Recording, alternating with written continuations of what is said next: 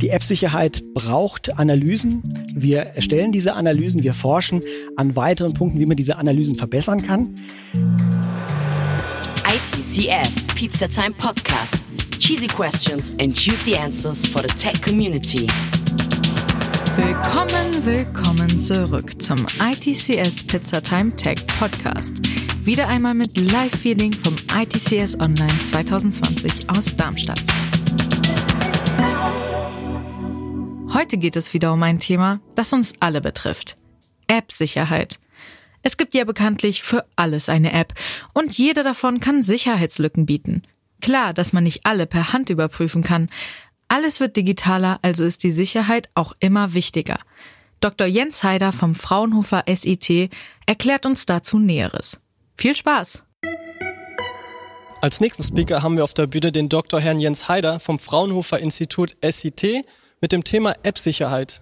Herr Doktor, einmal auf die Bühne bitte und ich wünsche euch viel Spaß. Ja, hallo.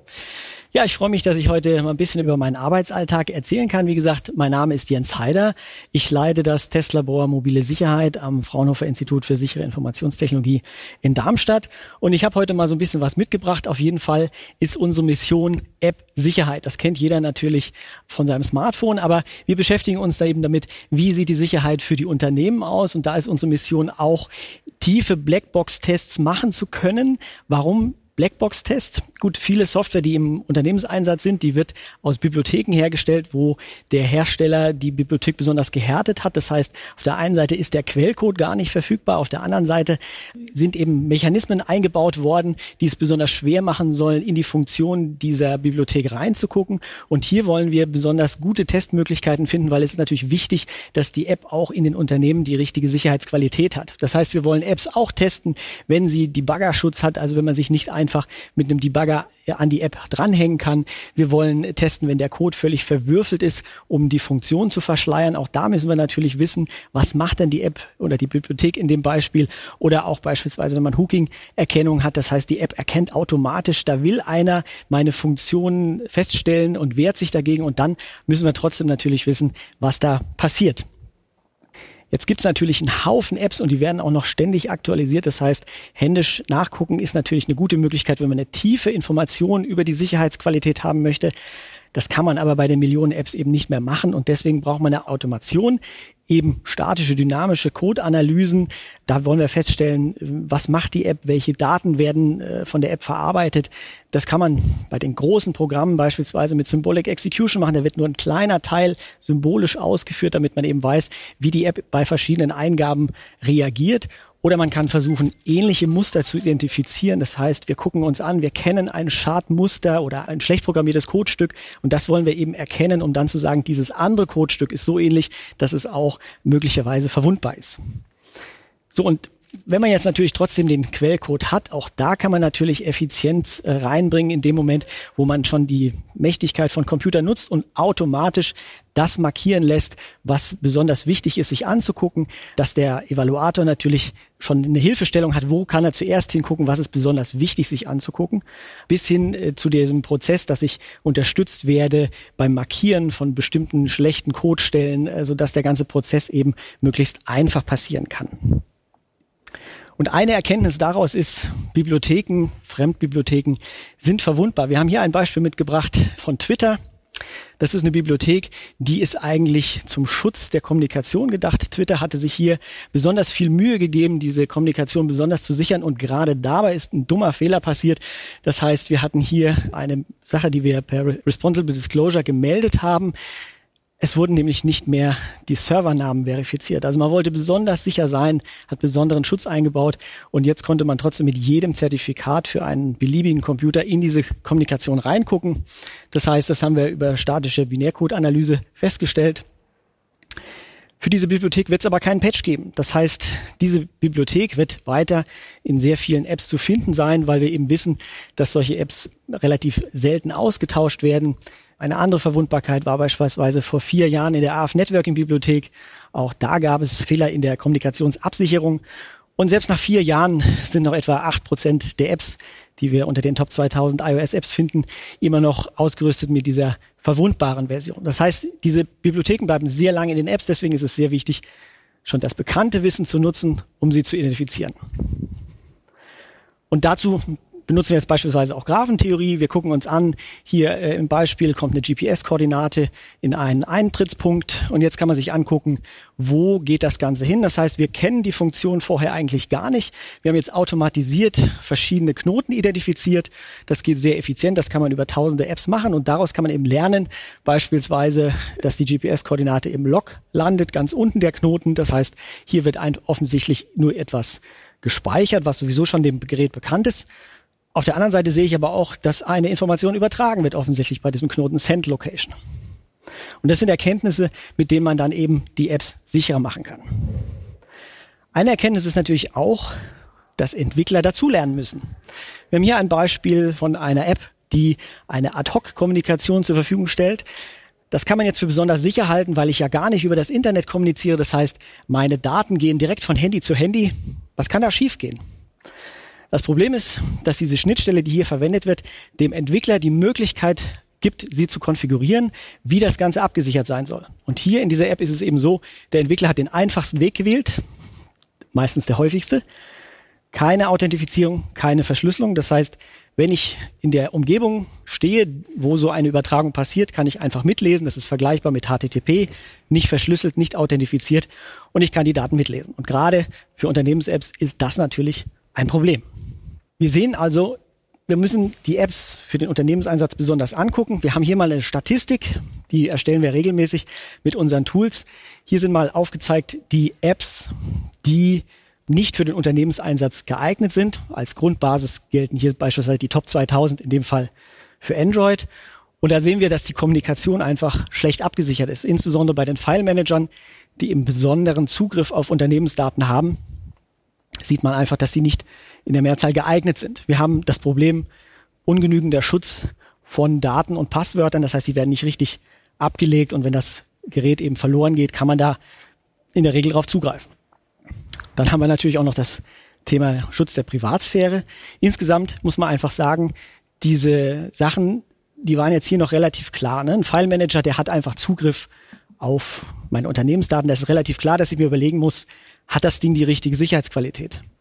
Es gibt aber auch Apps, bei denen das gar nicht so offensichtlich ist. Das heißt, wir haben hier eine App vom Radio Berlin Brandenburg. Das ist eigentlich eine App.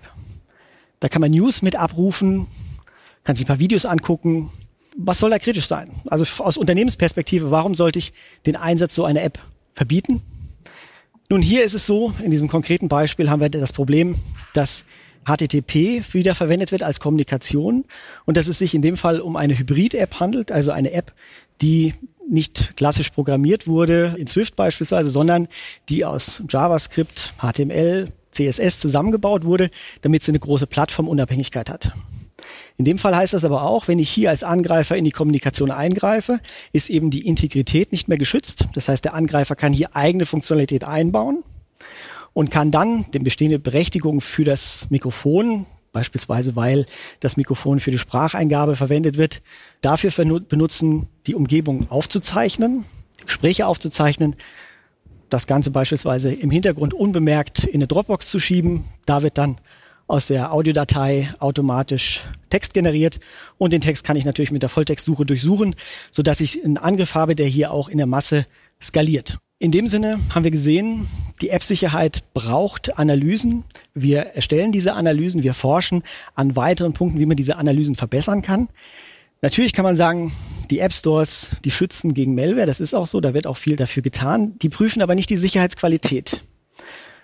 Als weiterer Tipp sollte man sagen, wenn man schon die Möglichkeit hat, aus den Original-Stores Apps zu laden, dann sollte man auch die nehmen. Also gerade alternative App-Stores enthalten häufig Malware, weil es da natürlich teilweise auch Apps gibt, für die man normalerweise was zahlen müsste. Die gibt's da kostenlos. Und das Geschäftsmodell ist eben dabei, in diese kostenlosen Apps auch Viren einzubauen.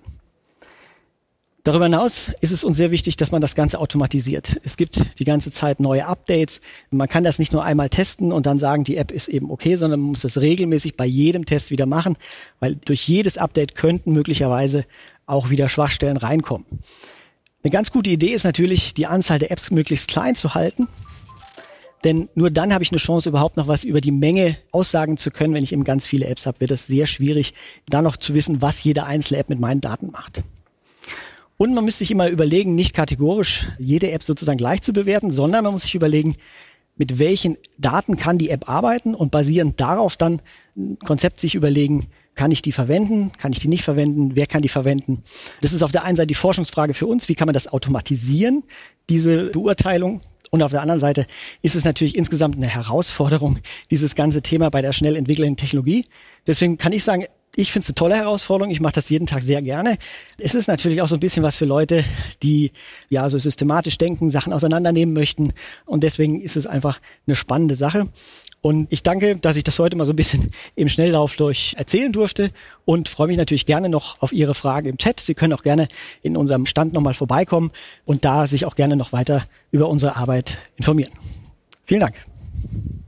Ich habe ja jetzt nochmal drei Fragen mitgebracht, die uns interessiert haben. Und die erste wäre hinsichtlich der Arbeitsinhalte.